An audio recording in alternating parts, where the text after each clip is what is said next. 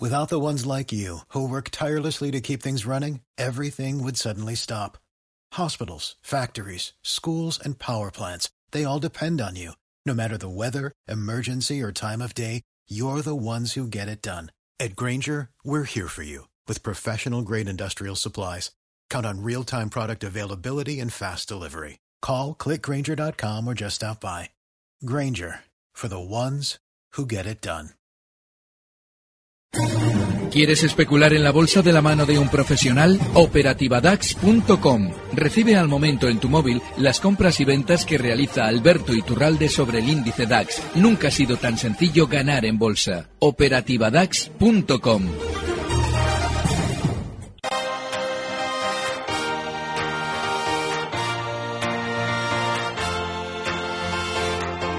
En Gestión a Radio, primera hora, con Sofía Buera.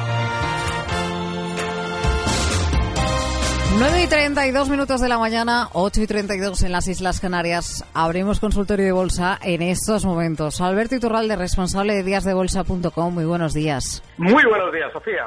¿Qué tal llevamos el miércoles?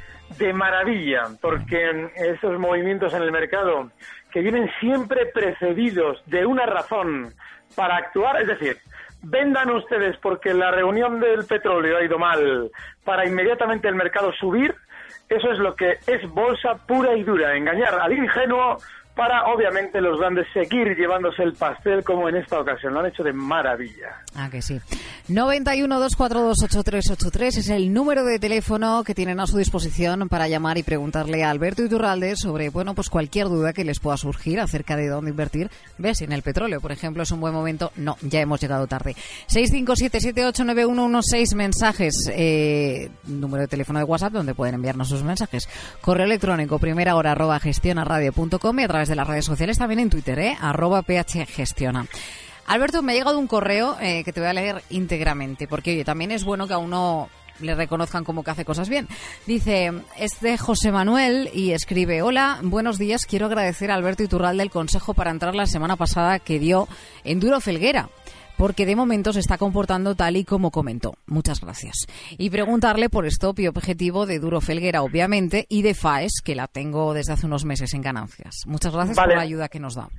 Bueno, pues yo se lo agradezco a él, pero, pero, pero, ahí me voy a quitar yo la medalla por una razón. Es un valor muy peligroso. Yo realmente, aunque en un momento determinado puede haber rebotes de este tipo, eh, no me siento demasiado orgulloso de decirlo, porque sé que detrás hay un peligro enorme, porque es una tendencia bajista muy fuerte y los rebotes en las tendencias bajistas también, una vez que se han producido, se, siempre se acompañan de giros de nuevo a la baja que dejan enganchados de nuevo. Así es que ojo con la operación de Duro Felguera. Bueno, el stock que podemos fijar ahí. Eh, realmente eh, la zona 1.58 ahora mismo sigue siendo clave. Lo más normal es que pueda subir durante estos días algo más duro Felguera hasta zonas de 1,75 y ese sería el objetivo alcista y el stop 1,58. El caso de FAES, bueno, es un valor peligroso también, porque lógicamente quien sigue el valor en los últimos dos años ha visto rebote.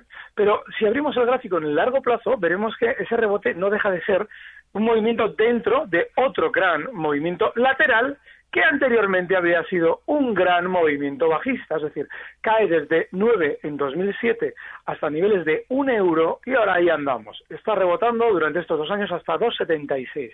La zona 2,76 es clave porque está dentro de una resistencia inmensa que ya lo fue en el año 2009 en toda esa zona 2,70 3 euros que todavía no ha superado el valor y de hecho está actuando de resistencia. De manera que yo personalmente ya en un valor que está en esa circunstancia no estaría precisamente porque hay mucho más a perder ahora mismo. Mariano desde Murcia, ¿qué tal ve Bankia pensando en una recuperación del IBEX hasta los 9.200 para entrar?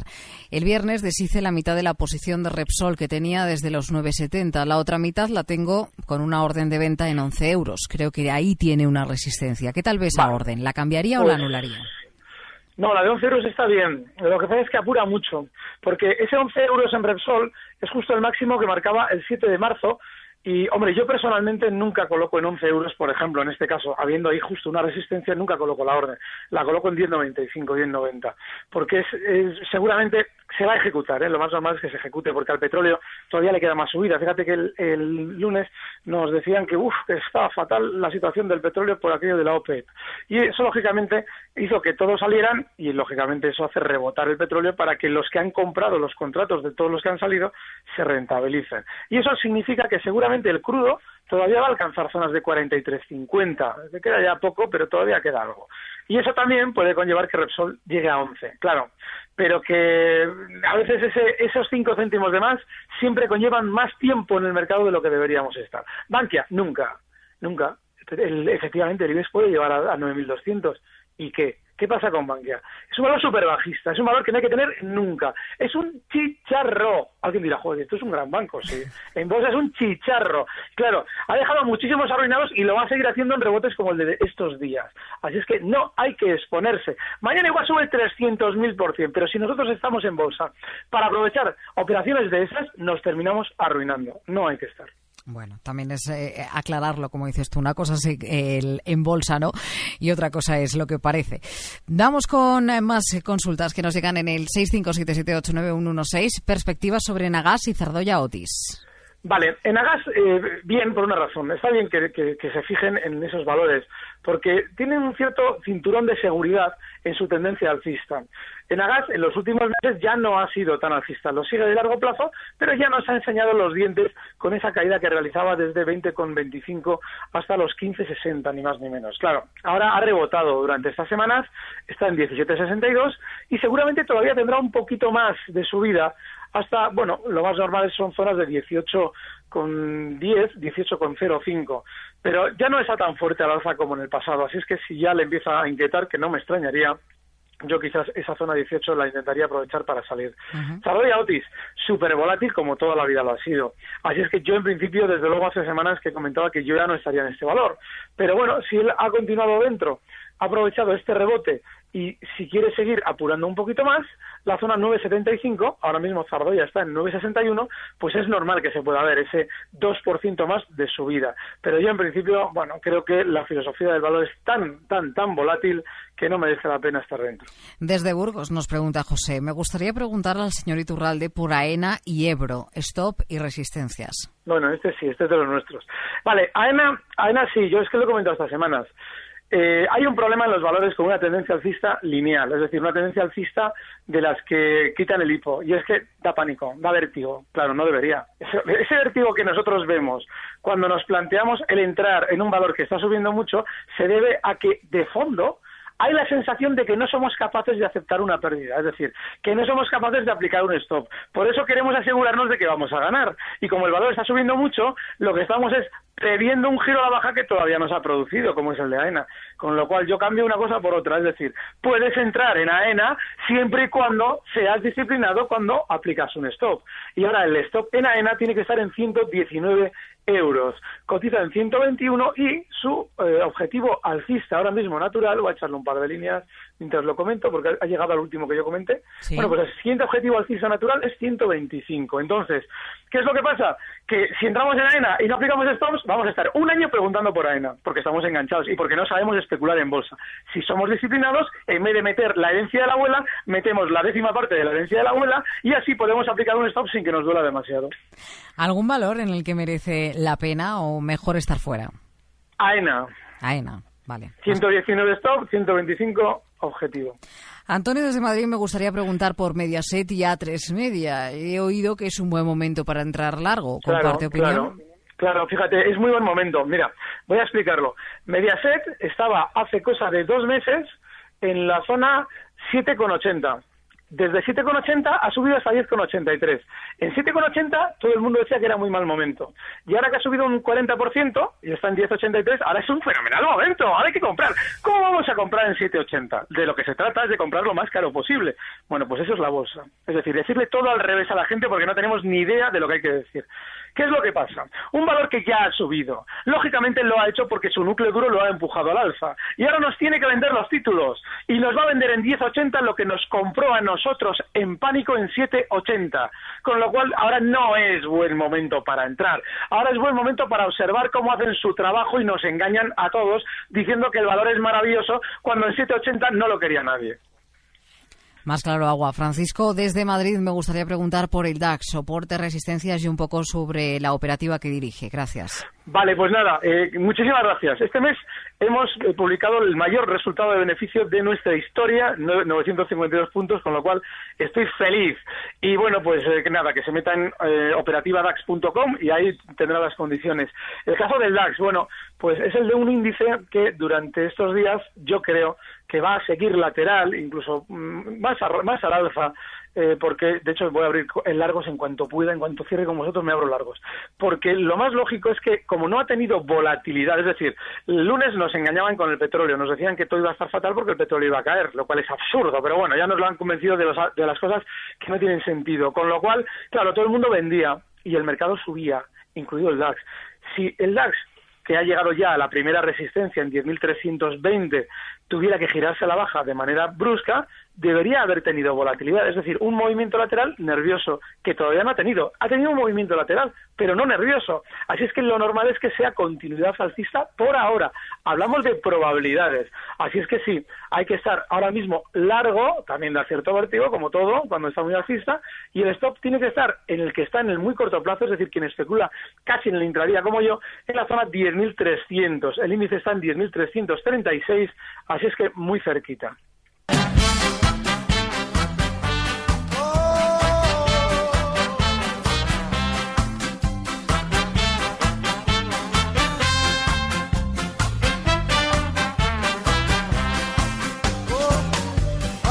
Seguimos en primera hora, seguimos en Gestión a Radio, nuestro consultorio de bolsa, hoy respondiendo las dudas de nuestros oyentes de la mano de Alberto Iturralde, responsable de díasdebolsa.com. Recuerdo números de teléfono.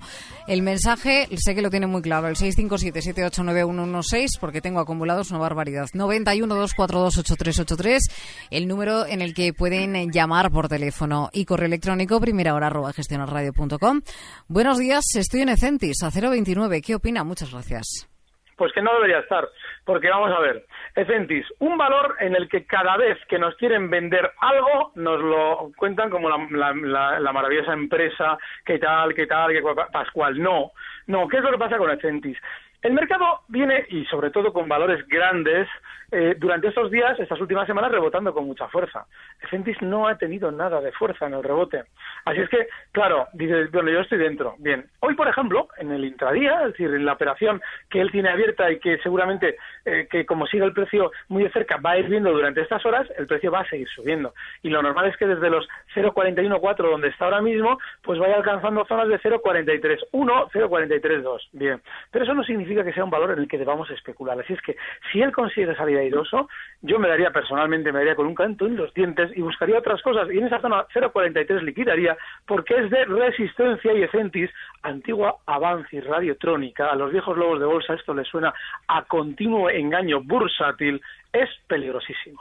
Es momento de invertir en el indicador VIX. Se encuentra muy bajo, Paulino, desde luego. Qué bien visto. Sí, señor. Hay un problema eh, eh, con el VIX. Eh, efectivamente, está muy bajo y estadísticamente hemos comprobado en los últimos años que cada vez que alcanza zonas de, eh, pues fíjate, 11.20, 11.30, toda esa zona a la que se está dirigiendo, ahora está en 13,24, pero viene cayendo desde 55. Bueno, pues eh, en esa zona suele rebotar. ¿Qué es lo que pasa? Que muchos operadores de derivados quitan los contratos cuando ya está tan abajo porque saben que estadísticamente tienen todas las de perder, con lo cual es normal que su creador de CFDs quizás no le permita operar ahí. Pero sí, es una buena opción. Lo que yo sí haría es apurar, ¿eh? Es decir, como el mercado americano no da ningún síntoma de giro a la baja en el gráfico, quizás quieran todavía durante estos días rebotar algo más. Y eso llevaría al VIX más abajo, hasta zonas de 11-20. Ahí sí, ahí sí me plantearía una entrada a largos y está muy bien visto. Pedro, desde Zaragoza, niveles de entrada para Henkel, Generali y Volkswagen. Este no le gusta al mercado español. No. Vale, por, en el caso de Henkel, bueno, eh, entrada eh, el que fue hace unos meses. Es decir, vamos a coger la máquina del tiempo y vamos a comprar hace dos meses en 88. ¿Por qué? Porque desde entonces ha rebotado con tanta fuerza que ya casi lo tenemos en resistencia. Claro, si él dice, no, no, es que yo no puedo vivir sin Henkel. Bueno, pues vale. Lo que, no, que a veces nos pasa, que nos hemos picado con un valor y tenemos que estar en el bien. Entonces, lo que tenemos que tener en cuenta es un detalle. Los mínimos de ayer, justo en los 101, está ahora mismo en 103.80, ni más ni menos, es un stop Con lo cual, si entramos, que no es descabellado que continúe subiendo durante estos días hasta zonas de 106,22, pues yo creo que antes nos vendría más a cuenta esperar un recorte, porque el rebote que ha tenido ha sido tan rápido que ahora mismo estamos en tierra de nadie, no merece la pena. Voy a ver si encuentro Generali que va a costar, a ver, está, está, está, está, hombre, que sí. Hombre, pues entonces no le ha costado. Sí, eh, eh, el caso es que Generali, fíjate, el problema que tiene es que durante estos días ha rebotado también mucho, como todo, todo lo que tiene que ver con seguros, banca, todo esto, ¿vale? Y si observamos el gráfico, veremos que la resistencia natural, desde los 13.20 donde está ahora mismo, esa resistencia se encuentra en 13.50, con lo cual es un 2%. El punto de entrada para un valor en el que solo vamos a ganar un 2% es un soporte lo suficientemente lejano como para que luego veamos un rebote consistente. Y el soporte lejano está en 12.85. Así es que hay más ahora mismo a perder que a ganar. Yo, desde luego, me mantendría completamente al margen hasta que llegue a 12.85 si es que quiere recortar y ahí nos plantearíamos una entrada. Voy abriendo Volkswagen. Pues sí, también va a tener otro rebote, otro poquito más, como Henkel, aunque no tengan nada que ver los sectores, desde los 131 que está ahora mismo Volkswagen con 60 hasta zonas de 134,05 como mucho. Otro tanto de lo mismo, estamos ya a medio camino, ya no es el momento de entrar porque desgraciadamente el stop, que está en mínimos de hoy, 128,30, está lejísimos. Voy a agrupar varias preguntas que tengo en el 657789116 sobre el IBEX y sobre el DAX. Nos dicen buenos días Alberto para ponerse cortos en el IBEX. Hay otro que nos dice ve al IBEX en el 9200. Sobre el DAX, Fernando, ¿cómo ve el señor Iturral del DAX y ve que cierre el hueco en 10.700 en los próximos días? Voy a agrupar todas estas eh, porque si no, no nos da para todo. Vale, hay que entender que la bola de cristal es peligrosísima. Es decir, si utilizamos la bola de cristal es porque nos estamos exponiendo demasiado en el mercado. Cuando alguien se plantea, que yo me lo he planteado muchas veces y afortunadamente ya me voy, me voy conociendo un poco a mí mismo, cuando uno dice, no, no, va a hacer esto, eso significa, cuando hacemos esta pregunta, significa que nos vamos a arriesgar más de la cuenta. Y necesitamos cuanta más certeza mejor. Gran error. Lo que hay que hacer es entender que ahora las probabilidades son las de que suba, porque no hay volatilidad en el rebote que ha tenido el DAX durante estos días. Con lo cual, en lugar de intentar estar eh, seguros de lo que va a hacer, lo que tenemos es que plantear una estrategia lógica. Dices, bueno, si las probabilidades son las de que suba, pues en principio la zona 10.700, a mí ahora mismo, tal cual, en frío, se me antoja relativamente ambiciosa, zonas de 10.500 me parecen bastante más razonables a la hora de especular, pues bien, se puede intentar, pero hay que intentarlo con un stop. Y el problema es que cuando queremos saber seguro si algo llegará a un sitio es porque no vamos a aplicar un stop. Y si no vamos a aplicar un stop, tenemos que dejar la bolsa. El IBEX, eh, sí, puede llegar a 9.200, pero ahí sucede otro tanto de lo mismo. A partir del 9.000, semanas atrás nos daban las buenas noticias, porque el IBEX estaba en 9.000 cuando Mario Draghi nos decía que el mundo se salva emitiendo moneda. Y ya Yellen lo mismo en Estados Unidos. Eso significa que en esa zona 9.000 lo que han hecho ha sido colocar títulos, que lógicamente el IBEX puede tener una, bueno, una mayor expansión del movimiento alcista que está haciendo ahora hasta 9.200, desde luego, incluso más arriba, pero que ahí ya estamos en precario. Es decir, el núcleo duro de las empresas del IBEX va a vender los núcleos duros, porque no, lógicamente no es uno, son 35 o 36. Bueno, van a vender. ¿Por qué? Porque ya es zona en la que están rentabilizando todo lo que nos han comprado semanas atrás. Así es que, ojo, puede llegar hasta ahí, pero antes de plantearnos unos cortos, lo ideal es que veamos esa volatilidad que todavía no se está viendo en ninguno, ni siquiera en el IBEX. Estoy perdiendo los 19 logista. ¿Es el momento de salirse para comprar más abajo o aguantamos el tirón? Gracias desde Pucela. Bien. Otra cosa, cuando un valor se nos ha ido de madre porque el logista tenía el stop en 19.50 y quien especula en el corto plazo, es decir, quien está inquieto con logista en 19, pues lógicamente tenía que haber aplicado un stop. Si se nos ha ido de madre, lo último que tenemos que hacer es picarnos con el valor, porque eso es ego flotando por todas partes. No soporto que este valor me robe dinero, con lo cual tengo que comprarlo más abajo. No, nos olvidamos del valor porque no somos disciplinados, no aplicamos un stop. No, no podemos estar en logista. Hay que meter menos carga y sí, entender que logista es un valor de largo plazo porque es un valor que siempre fue de largo plazo y siempre subía cuando todo caía, pero a largo plazo. Así es que si no nos hacemos el planteamiento correcto, no aplicamos stops y nos cargamos más de la cuenta, no hay que estar en logista.